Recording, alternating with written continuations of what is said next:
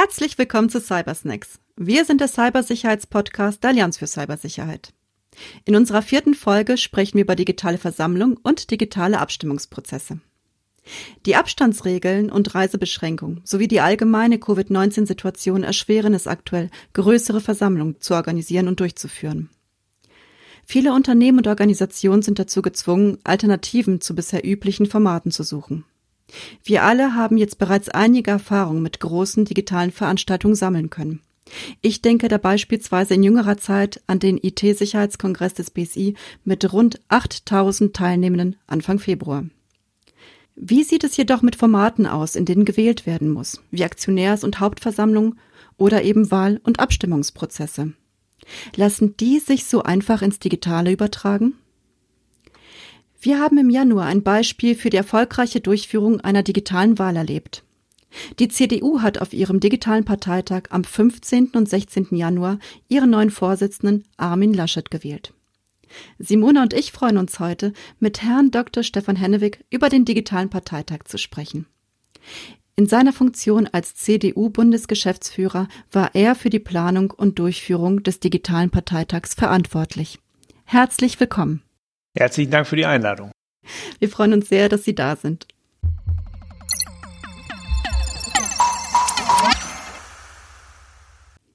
Der Parteitag der CDU wurde aufgrund der Pandemie zweimal verschoben.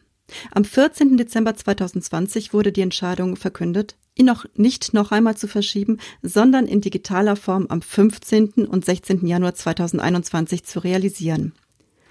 Zwischen dieser Entscheidung und dem 15. Januar lag wirklich nicht so viel Zeit.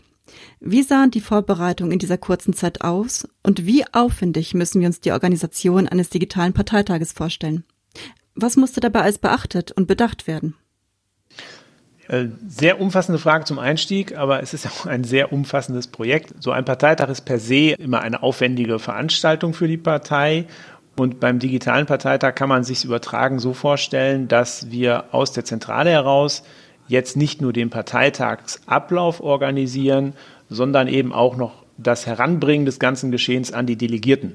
Also normalerweise setzen sich die Delegierten in den Zug oder ins Auto, fahren zum Geschehen hin und jetzt müssen wir durch aufwendige und umfangreiche Übertragungstechnik eben dafür sorgen, dass es auch bei jedem Heile ankommt. Ähm, das jetzt mal ganz untechnisch gesprochen. Und dabei sind natürlich verschiedenste Aspekte zu berücksichtigen. Der Ablauf selber ähm, des Parteitages kann auch nicht eins zu eins übertragen werden. Das wissen wir jetzt alle nach einem Jahr Corona.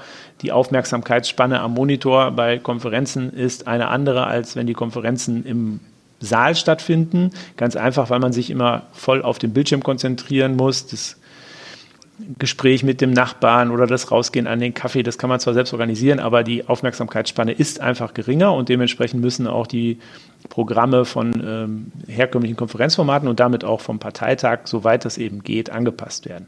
Und auf der anderen Seite, also neben diesen ganzen technischen Notwendigkeiten gibt es halt Regularien für eine Partei, an die sie sich halten muss, gesetzliche Vorgaben, die eingehalten werden müssen, sodass wir bei der Gestaltung eines Parteitages nicht so frei sind wie bei einer anderen Veranstaltung. Ähm, ich bin mir sicher, unsere Zuhörer sind auch an technischen Details interessiert. Also gerade wenn ich mir vorstelle, jemand möchte selber in diesem Umfang eine Versammlung organisieren. Wie groß war das Organisationsteam? Was brauchte man da an technischer Infrastruktur? Und äh, vielleicht so ein Blick hinter die Kulissen, wie viele Leute waren dann auch nochmal vor Ort da? Weil ich glaube, es braucht noch ein Kernteam, das äh, Regie führt, das Ganze orchestriert. Ja, also äh, auch wenn es ein digitaler Parteitag ist, muss er natürlich im realen Leben äh, stattfinden und von dort aus sozusagen ins Digital übertragen werden. Wir haben dazu ein Fernsehstudio gebaut. Ähm, man kann sicherlich auch ein bestehendes Fernsehstudio nutzen. Das Studio zu bauen ist allerdings unter Corona einfacher. Dann kann man nämlich mit dem Studio in eine Messehalle gehen.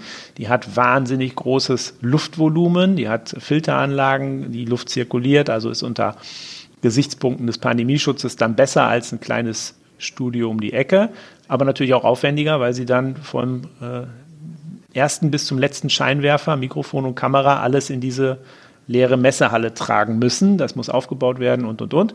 Das fand dann über Weihnachten und Neujahr statt. Insofern, Sie hatten ja eingangs auf das Datum hingewiesen, würde ich äh, Termine im Januar für sowas nicht empfehlen.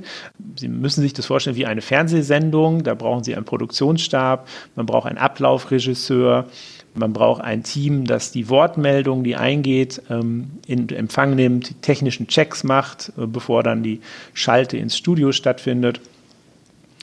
Also da eine konkrete Zahl zu nennen, äh, fällt mir schwer. Ähm, aber es sind alleine zwölf verschiedene Gewerke, die koordiniert werden müssen. Also Ton, Licht, Kamera, Regie, äh, Bühnenbau, die XA-Technologie, die wir eingesetzt haben, um zum Beispiel Wahlergebnisse darzustellen. Dann die Betreiber der Plattform für den digitalen Plenarsaal haben wir es genannt und nochmal die Firma, die die Wahlprozesse selber ähm, durchgeführt hat. Die alle müssen miteinander koordiniert werden, was wiederum dann die Aufgabe hier aus dem Adenauerhaus war. Also es ist sehr aufwendig. Es ist deutlich aufwendiger als eine Präsenzveranstaltung vor Ort. Und das gilt ja nicht nur für den CDU-Parteitag, das sagen ja auch alle äh, Kolleginnen und Kollegen. Die Grünen haben einen Bundesparteitag gemacht, viele Parteien haben das auf Landesebene durchgeführt. Und ich habe noch keinen getroffen, der gesagt hat, es war leichter, einfacher oder billiger als ein Präsenzparteitag. Sie haben es gerade schon erwähnt. Die Grünen haben letztes Jahr, also 2020, den hybriden Parteitag ausgerichtet, auf dem sie ihr Grundsatzprogramm verabschiedet haben. Und Sie haben nicht hybrid, sondern komplett digital die 1100 Delegierten zum Parteitag eingeladen und dabei die Wahl durchgeführt zum neuen Vorsitzenden. Herr Dr. Hennewig, wie funktioniert so eine digitale Wahl? Also die ähm, digitale Wahl war ja auch die Besonderheit des Parteitages. Ähm, es ist so, dass wir uns ein System überlegt haben, dass wir die 1001 Delegierten zunächst in einen digitalen Plenarsaal versammelt haben. Das ist eine Veranstaltungssoftware, äh, die es wirklich äh, vielfältige Anbieter gibt am Markt, wo sie diese Menschen dann versammeln können. Das Rederecht kann wahrgenommen werden, es können einfache Abstimmungen durchgeführt werden. Also das, was man auf dem Parteitag normalerweise per Handzeichen oder Stimmkarte macht. Der Tagungspräsident fragt von vorne, sind Sie dafür das? Wer dafür ist, hebt jetzt bitte seine Hand. Das ist also eine öffentliche Abstimmung, wo man sieht, wer sich wie verhält. Das können Sie mit jeder Standardsoftware heutzutage, das kann man ja schon mit äh, Videokonferenzsystemen einfach abbilden. Haben wir eben auch so gemacht, damit es für die Delegierten möglichst einfach ist. Und die Herausforderung beginnt dann bei der geheimen Wahl, wenn ich also nicht sehen darf, wer wie abstimmt. Und dafür haben wir dann ähm, die Software der Firma Polias gemietet und genutzt, die eben anbietet, solche Geheimwahlen durchzuführen. Jetzt wissen wir natürlich äh, auch aus den Medien, dass Sie ein zweistufiges äh, Wahlmodell äh, durchgeführt haben. Also das Ergebnis wurde nochmal mit einer anschließenden Briefwahl konsolidiert. Warum musste dieser Schritt erfolgen? Das ist ähm, die Folge der gesetzlichen Regelung. Also wir konnten uns schon vom Mitte des Jahres anhören, sozusagen, warum macht ihr denn als Partei den Parteitag nicht einfach digital, statt ihn einfach immer wieder zu verschieben? Hat doch schließlich unser Verein oder die Aktiengesellschaft XY auch schon gemacht. Das ist alles richtig. Ja? Für Parteien gelten aber strengere Regeln bei der Durchführung von äh, Wahlen als für einen Verein oder für eine äh, Firma. Und deswegen war es seit März 2020 für Vereine und Aktiengesellschaften möglich, Wahlen vollständig digital durchzuführen. Für Parteien ist es aber nach wie vor nicht gestattet, sondern erst ähm, durch eine weitere Gesetzesänderung im Oktober wurde überhaupt die Möglichkeit einer digitalen Vorauswahl ermöglicht. So heißt es. Die rechtsverbindliche Schlussabstimmung muss aber als Urnenwahl oder eben als Briefwahl durchgeführt werden. Und das ist der Grund, warum wir dann dieses System gewählt haben. Wir hätten uns das als CDU auch als reine digitale Veranstaltung durchaus vorstellen können. Aber das gibt die Gesetzeslage bislang nicht her. Ja. Und ähm, deswegen ist es dazu gekommen, dass wir eben Wahlvorgänge digital durchgeführt haben. Die waren auch relevant, denn das Ergebnis dieser Wahlvorgänge wurde dann per Briefwahl nochmal zur Schlussabstimmung gestellt. Heißt im Klartext, wir hatten drei Kandidaten für den Parteivorsitz und äh, 33, 34 Kandidaten als Beisitzer für den Bundesvorstand. Am Ende stand dann aber nur noch der Sieger der digitalen Abstimmung oder die 26 Gewinner bei der ähm, Beisitzerwahl auf dem Wahlzettel für die Briefwahl. Sodass man schon sagen kann, es ist eine, ähm, ein signifikanter Schritt hier gemacht worden in Richtung Digitalisierung der Prozesse. Und deswegen ist es auch so wichtig gewesen, dass der Prozess möglichst sicher, nachvollziehbar und unangreifbar ist. Sie haben jetzt auf die Unterschiede ähm, hingewiesen zwischen Aktionärsversammlung und einer digitalen Parteiwahl. Wo gibt es Ähnlichkeiten Ihrer Meinung nach? Also der Ablauf ist natürlich der, der gleiche. Die, ähm, also es ist sehr ähnlich. Es, die Partei muss nur zusätzlich, anders als bei der Aktionärswahl, ein, ähm, eine Bedingung erfüllen, die sich ableitet aus Artikel 21 des Grundgesetzes. Das ist die Nachvollziehbarkeit der Wahl. Das heißt, die Wählerinnen und Wähler müssen im Nachgang zur Wahl ähm, ohne großes Fachwissen nachprüfen können, ob denn hier jetzt richtig ausgezählt wurde oder nicht. Und dazu gibt es wiederum zwei Möglichkeiten. Das Gesetz stellt da ursprünglich ab auf eine allgemeine Nachprüfbarkeit der Wahl. Also das müssen Sie sich so vorstellen, ähm, wenn Sie bei der Bundestagswahl wählen und Sie sind irgendwie unsicher und können dafür auch handfeste Nachweise liefern, dass da irgendwas nicht stimmen kann, dann können Sie natürlich die Nachzählung verlangen. Ja? Und dann kann man die gesammelten Uhren des Wahltages aus Ihrem Wahllokal nehmen, die werden ja aufbewahrt und nicht weggeschmissen nach dem Wahltag, und dann können die ein zweites, drittes, viertes oder fünftes Mal ausgezählt werden. In der Regel ändert sich das Ergebnis dann nicht. Das sollte zumindest so sein. Aber Sie haben zumindest die Möglichkeit, es überprüfen zu können. Diese Verpflichtung zur Nachprüfbarkeit, der unterliegen halt nur öffentliche Wahlen und die Parteien. Das ist der entscheidende Unterschied. Weswegen dann eben wir lange gesucht haben, bis wir mit Bolias einen Anbieter gefunden haben, der das zumindest ähm, im Teil der individuellen Nachprüfbarkeit für uns sehr äh, nachvollziehbar und sehr sicher auch äh, darstellt. Das funktioniert so, dass Sie am Ende des jeden Wahlvorgangs als Wähler oder Wählerin einen Code angezeigt bekommen in Ihrem Browser. Und dieser Code, Verifizierungscode haben wir das genannt, wird am Ende auch bei dem gezählten Stimmzettel hinterlegt. Niemand kennt aber außer den Wählerinnen und der Wähler selber diesen Code. Das heißt, nur Sie können mit äh, QR-Code-Scan, Download oder abfotografierten Code dann zum Wahlveranstalter, in dem Fall der CDU, gehen und sagen so, ich möchte jetzt wissen, ob meine Stimme korrekt gezählt wurde. Dann kriegen Sie die Liste mit allen abgegebenen 980 Stimmen, eine Excel-Liste, in der steht dann eben hinter jedem Wahlgang Ihr Code an einer der Stellen. Den suchen Sie sich dann raus und sagen, okay, wurde richtig gezählt. Oder, oh, ihr habt doch was anderes gewählt. Das kann ja nicht sein. So haben wir also eine individuelle Nachprüfbarkeit, die ist dann jedem Wähler und jeder Wählerin ermöglicht, nachzuvollziehen, ob ihre Stimme korrekt gezählt wurde oder nicht. Das System ist wie alle Systeme auch nicht äh, sozusagen unangreifbar, natürlich nicht, aber wir hatten da zum Glück keinerlei Probleme mit. Jetzt äh, möchte ich natürlich gern fragen, ging jemand hin und hat äh, den QR-Code nochmal eingelöst und geschaut, wurde meine Stimme richtig gezählt im Nachgang? Hm, bis jetzt nicht. Das muss man aber auch sagen, das ist halt ähm, wie bei jedem Wahlsystem, egal ob offline oder online, gehört ein Grundvertrauen in das System einfach dazu. Also es gibt ja, es, wie gesagt, es gibt viele Kritiker von Online-Wahlen. Ähm, es gibt auch Bedenken, die man berücksichtigen muss. Und natürlich, ich habe jetzt gerade äh, flapsig gesagt, wir hatten Glück. Wir haben uns natürlich auch intensiv vorbereitet. Also wir hatten ein dreistufiges System, um äh, überhaupt erstmal Angriffe äh, auf das Wahlsystem so schwer wie möglich zu machen. Wir haben unsere CDU.de-Seite als Opfersystem einfach mal in den Raum gestellt und gesagt, lass ich mal alle per DDoS-Attacke daran austoben. Die Seite war für den Ablauf des Parteitages und für die Delegierten aber gar nicht relevant, weil das alles auf anderen Seiten stattgefunden hat. Also wir haben uns auch schon in Sicherheitsfragen intensiv vorbereitet. Das war auch ähm, notwendig, hat aber auch gut funktioniert. Also ich kann mit einigem Aufwand so ein Wahlsystem auch absichern gegen Angriffe. Ich glaube, gerade zu Cybersicherheitsthemen hat die Simona einige Punkte vorbereitet. Ja, genau, Agnieszka, danke. Worauf muss man achten, damit Informationen äh, sicher übertragen und ausgetauscht werden kann? Also Sie haben schon viele Sicherheitsvorkehrungen erwähnt, aber gibt es noch etwas, die, die Sie gemacht haben? Austausch von Informationen ist ja ganz wichtig, weil es eben äh, nicht eben nur eine Fernsehsendung ist, sondern die Delegierten das Recht haben, nicht nur zu wählen und abzustimmen, sondern auch Fragen zu stellen, Beiträge zu geben. Also sie haben Rederecht und ähm, deswegen muss die gesamte Veranstaltung durch sichergestellt sein, dass zumindest die Delegierten diesen Veranstaltungsraum auch erreichen können. Wenn der Stream mal abbricht, der öffentliche, ist es verzichtbar. Das ist zwar ärgerlich, aber das kann man akzeptieren. Der Delegierte selber muss aber jederzeit ähm, der Veranstaltung folgen können und selber auch aktiv daran teilnehmen können.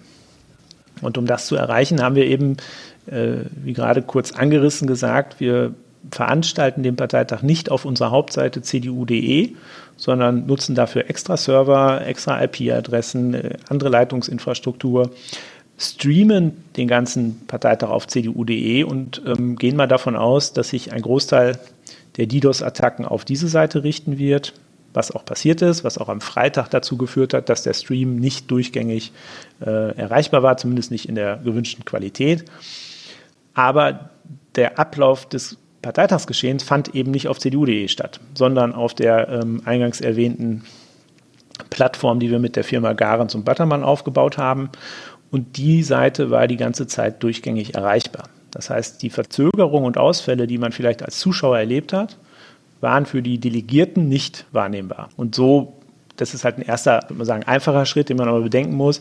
Insgesamt hatten wir die Leitungsinfrastruktur dreifach ausgelegt haben aber nur sozusagen den zweiten Schritt gebraucht. Wir hätten aber die Möglichkeit gehabt, bei stärkeren Angriffen sozusagen nochmal auf eine Camouflageleitung zu wechseln. Das hätte dann ein bisschen Zeit gedauert, wäre aber durchaus möglich gewesen. So, von unserem Gespräch habe ich so verstanden, dass wenn man Online-Versammlungen organisiert, muss man wirklich viel bedenken, also IT-Sicherheit, aber auch viel mehr.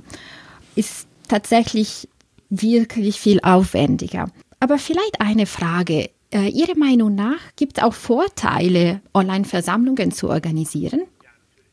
Ja, natürlich. Also die Vorteile liegen ja auf der Hand. Äh, auch für uns als Partei übrigens äh, im vergangenen Jahr, jenseits des Parteitages, haben wir viele, viele Formate ins Online übertragen, wo auch die Rückmeldung unserer Mitglieder dann ist, super, dass das jetzt geht, ohne dass ich mich irgendwie drei oder vier Stunden auf die Reise nach Berlin machen muss. Also ich rede zum Beispiel von äh, digitalen Kreisvorsitzendenkonferenzen. Wir haben 330 Kreisverbände in der ganzen Republik verteilt wenn man sich da unter den Kreisvorsitzenden zusammensetzen wollte, ist es eben für einen Teil der Leute immer ein enormer Reiseaufwand, der für eine vier- oder fünfstündige Veranstaltung dann auch für Ehrenamtliche eine wirkliche Belastung ist.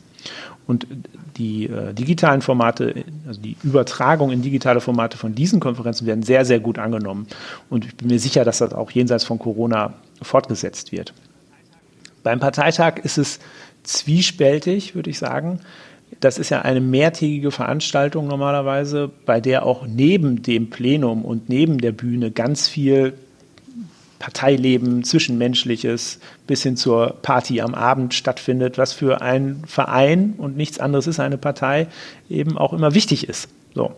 Und dafür digitale Entsprechung zu finden, ist schwierig. Das hat jetzt unterm Strich besser funktioniert als gedacht, weil sich der Mensch als soziales Wesen dann eben Räume sucht. Also wir hatten ganz viele Gruppen von Delegierten, die haben auf ihrem Rechner den Parteitag äh, verfolgt, gewählt und abgestimmt und hatten nebenher noch ein Zoom-Meeting laufen, um sich in der Gruppe von zehn oder zwölf Delegierten aus ihrem Kreisverband dann über die Reden auszutauschen oder über äh, die Bildausschnitte zu lästern. Ich weiß es nicht im Detail, ich war nicht dabei, weiß nur, dass diese Runden stattgefunden haben und dass eben das Zwischenmenschliche auch im Digitalen funktioniert. Anders, als man es gewohnt ist, aber es geht.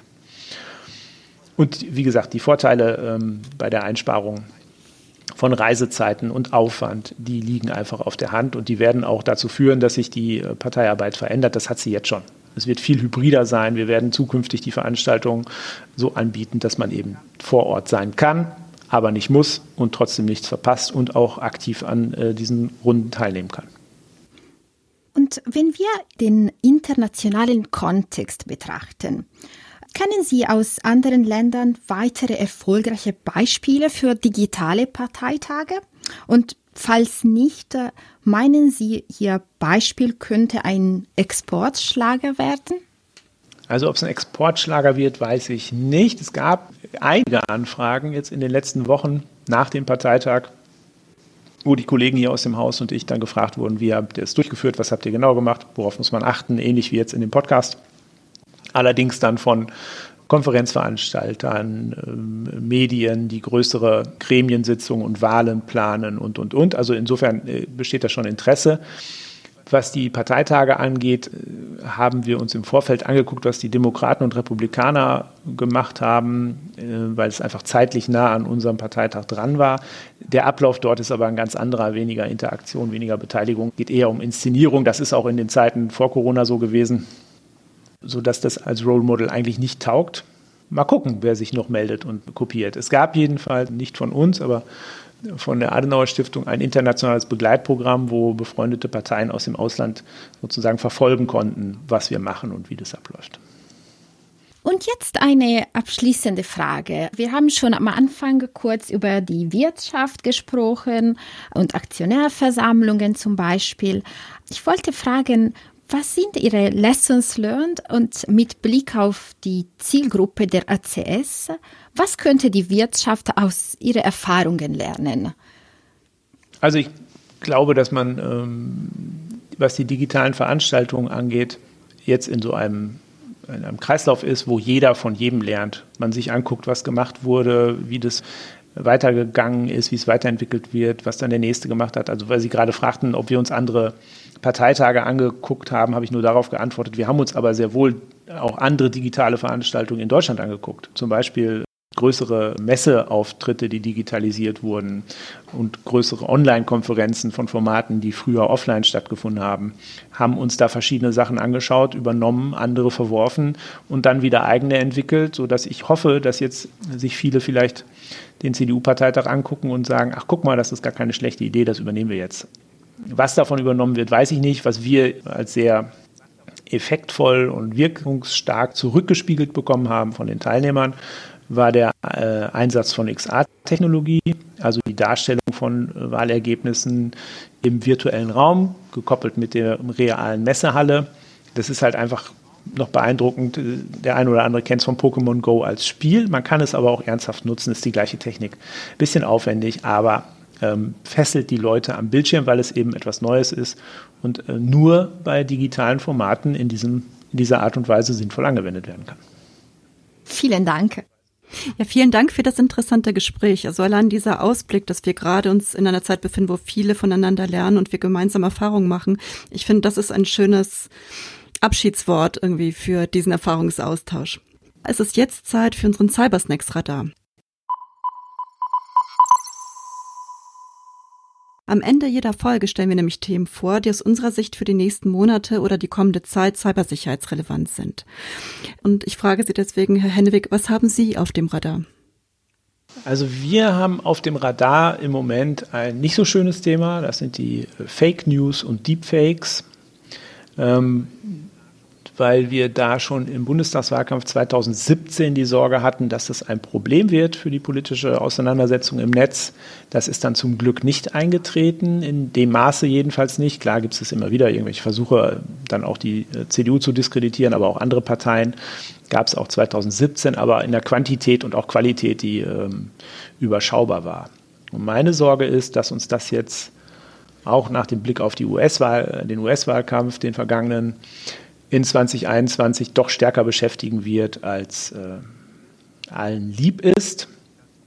Und das ist deswegen so problematisch, weil sie es durch äh, eigene Investitionen in Infrastruktur und Absicherung der eigenen Systeme äh, erstmal gar nicht beeinflussen können, weil es eben kein Hardware-Angriff ist oder kein systembasierter Angriff, sondern tatsächlich, äh, man könnte vielleicht sagen, ein Angriff auf Kommunikation durch eben die Platzierung gefälschter Inhalte. Und ähm, das ist ein Phänomen, wenn ich mich täusche, bin ich glücklich, aber wenn ich da richtig liege, äh, ist es halt ein Phänomen, mit dem wir uns als Gesellschaft sehr intensiv auseinandersetzen müssen, ähm, wie wir damit umgehen und wie man auch äh, durch die viel strapazierte Medienkompetenz ähm, dafür sorgt, dass die Wirkung nicht in dem Maße entfaltet werden kann, wie das vielleicht anderswo der Fall ist. Es ist ein wichtiges Thema, davon bin ich leider überzeugt. Mhm. Vielen Dank.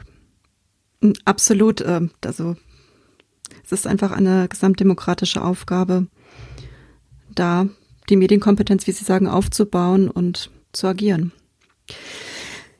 Ich habe für den Radar dieses Mal keinen Ausblick mitgebracht, sondern vielmehr eine Ergänzung zu unserem heutigen Thema. Das BSI hat sich nämlich des Themas angenommen und 2020 in einem Dokument verschiedene Szenarien für virtuelle Versammlungen und Abstimmung entwickelt. Und unter der Berücksichtigung der Schutzziele Verfügbarkeit, Authentizität, Integrität und Vertraulichkeit beschreiben die AutorInnen Anforderungen für kleine, mittlere und große Versammlungen. Und wenn Sie aktuell in der Vorbereitung einer virtuellen Versammlung und Abstimmung sind, empfehle ich Ihnen, einen Blick in das Dokument zu werfen, beziehungsweise mit Ihren Erfahrungen zum Fortschreiben des Dokuments beizutragen. Simona, was hast du auf dem Radar? Ja, die Allianz für Cybersicherheit hat vor kurzem eine neue Online-Veranstaltungsreihe entwickelt. Und genau am 11. März werden wir unseren dritten Cybersicherheits-Web-Talk haben. Und das Thema ist Online-Versammlungen und Abstimmungen. Das heißt, äh, wir werden die Möglichkeit haben, mit Experten aus der Wirtschaft und aus der Forschung über das Thema nochmal zu sprechen und äh, mehr in die Tiefe gehen. Sie sind alle herzlich eingeladen. Vielen Dank fürs Zuhören. Und wie immer gilt, vertiefende Hinweise und Links zu diesen Folgen finden Sie in unseren Show Notes. Und für Lob, Kritik und Anregungen schreiben Sie uns gerne an info at cyber-allianz.de und auf Twitter an at cyberallianz. Bis zum nächsten Mal und bleiben Sie cybersicher.